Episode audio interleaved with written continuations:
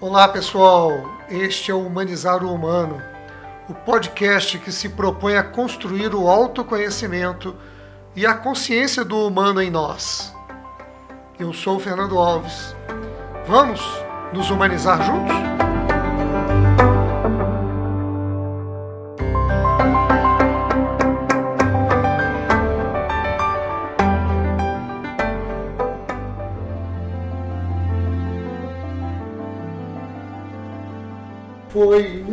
Importante nesses últimos programas trazer as práticas da boa ajuda para esse campo do olhar sobre humanizar o humano. Esse é o grande tema que nós estamos aqui trabalhando. Como humanizar o humano, a importância e a tarefa a ser cumprida por todos nós de fazer com que a humanidade atinja esse patamar de humanidade. Que ser humanidade não seja apenas um conceito, um adjetivo vazio, mas que humanizar o humano seja uma exigência do nosso tempo. Até porque não temos muito mais tempo. Não há mais como adiar a construção de uma sociedade verdadeiramente humana, onde a vida e a economia se encontram a serviço da existência, da existência de todos os seres, da existência do próprio planeta e da existência de uma vida de significado. Então nós trouxemos aqui as práticas da boa ajuda do Bert Hellinger e fizemos uma transposição de campo, que significa trazer essa postura das práticas da ajuda, que nós chamamos aqui de práticas da boa ajuda, do campo terapêutico para o campo do trabalho, para o campo da vida corporativa, para a vida pessoal, porque elas influenciam decididamente nesse processo, nesse caminho de humanizar o humano que todos podemos adotar. E nesse sentido, é preciso sim que a gente tenha plena consciência de que não há um processo de humanização sem que a gente interfira na vida uns dos outros. E o jeito de interferir na vida uns dos outros é nesse campo da ajuda. Muito bem. E hoje eu quero trazer o que é conhecido como uma sexta é, ordem da ajuda, uma sexta lei, que também bebendo nas águas do Bert Hellinger, a gente traz para que a gente observe aquilo que é fonte de um grande programa. Então nós vamos trazer hoje o que o Bert Hellinger também teria caracterizado como uma sexta ordem da ajuda, uma sexta lei, que nós estamos chamando aqui de práticas da boa ajuda, e que nesse sentido significa reconhecer que existe talvez a grande alma, talvez, talvez a força da vida, trazendo dimensões do existir que escapam muitas vezes ao nosso controle e que são tomados como destino. E aliás, a palavra destino ela cabe muito bem nesse conceito, porque destino é aquela realidade dada, é aquela situação é, que me foi imposta pela vida. É, perder alguém por um caminho da vida, alguém que veio a falecer, por exemplo, pode ser tomado como um, um fato, um destino dado do qual você não consegue transformar.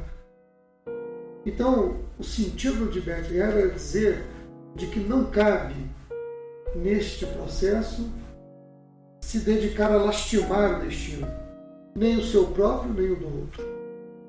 Porque lastimar, reclamar, se colocar diante de uma prostração apenas de um sentimento de ressentimento, de dor, de recusa ou de reclamação não traz nada além de roubar a energia do agir.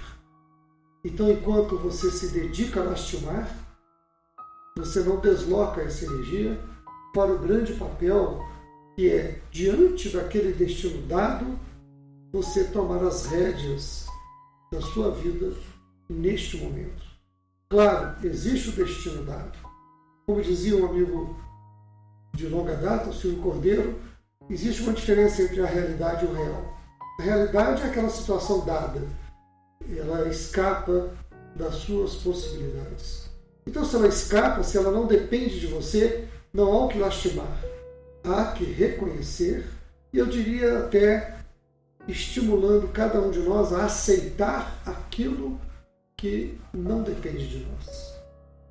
Como, diz, como se diz na oração de Milgor, que a gente consiga aceitar o que não podemos mudar, mas que consiga ter forças de mudar o que você pode mudar.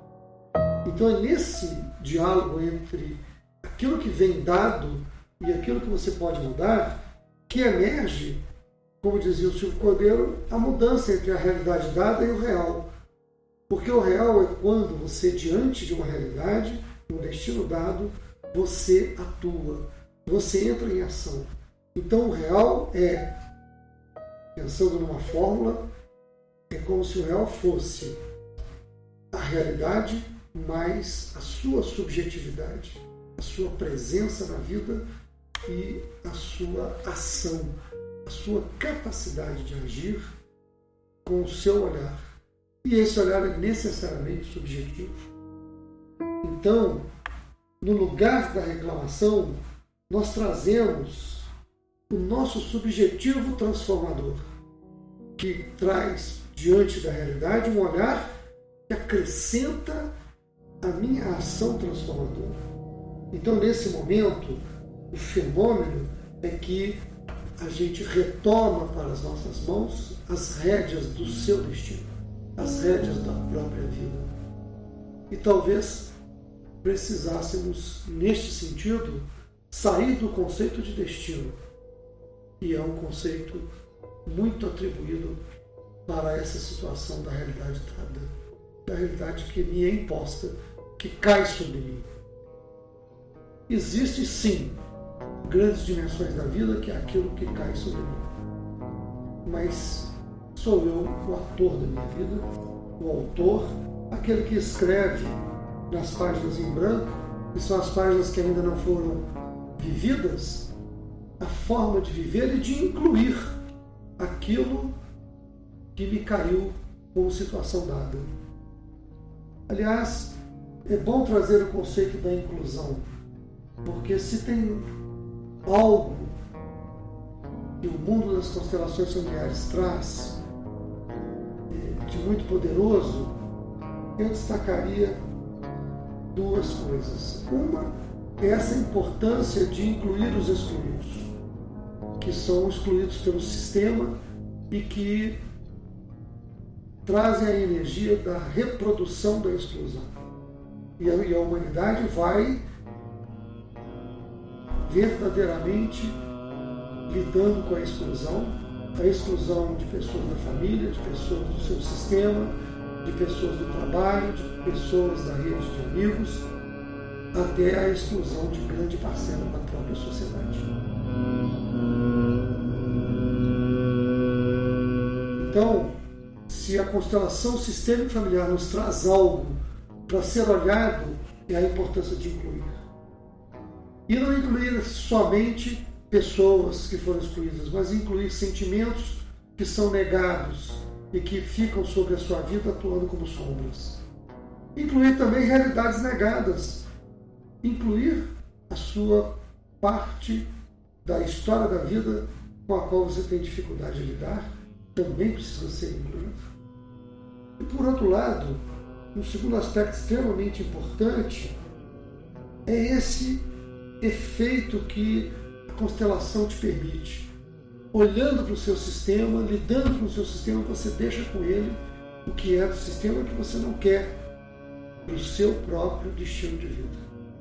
Então, você, diante do sistema, deixa com o seu sistema, deixa com os seus ancestrais o que é deles e fica apenas com o que é seu, podendo tornar-se o Senhor da sua vida. Isso é importante quando nós trazemos aqui essa outra dimensão da prática da ajuda, que é saber aceitar aquilo que não podemos mudar. Saber aceitar e saber lidar com os destinos que foram impostos. Fazendo isso, nós ganhamos força, não perdendo energia com a reclamação, com a lástima, mas trazendo a energia que seria gasta na lástima para a inspiração, para a construção de um novo olhar, fazendo com que o meu subjetivo, que é a minha inscrição pessoal, ela tenha força da transformação. Vamos refletir sobre isso e fechar com esta reflexão, ao final de tudo, que as rédeas da vida, apesar dos infortúnios, continuam nas nossas mãos. Eu quero agradecer a você por participar deste podcast. Quero ouvir suas opiniões, críticas e aquilo que este programa possa ter representado para o seu dia. Quero muito encontrar você no trabalho gratificante de humanizar o humano. Esse caminho para sermos de fato divinos na arte de viver. Deixe o seu like, seu feedback, suas dúvidas, seus comentários, para que possamos refletir juntos, construir juntos essa caminhada.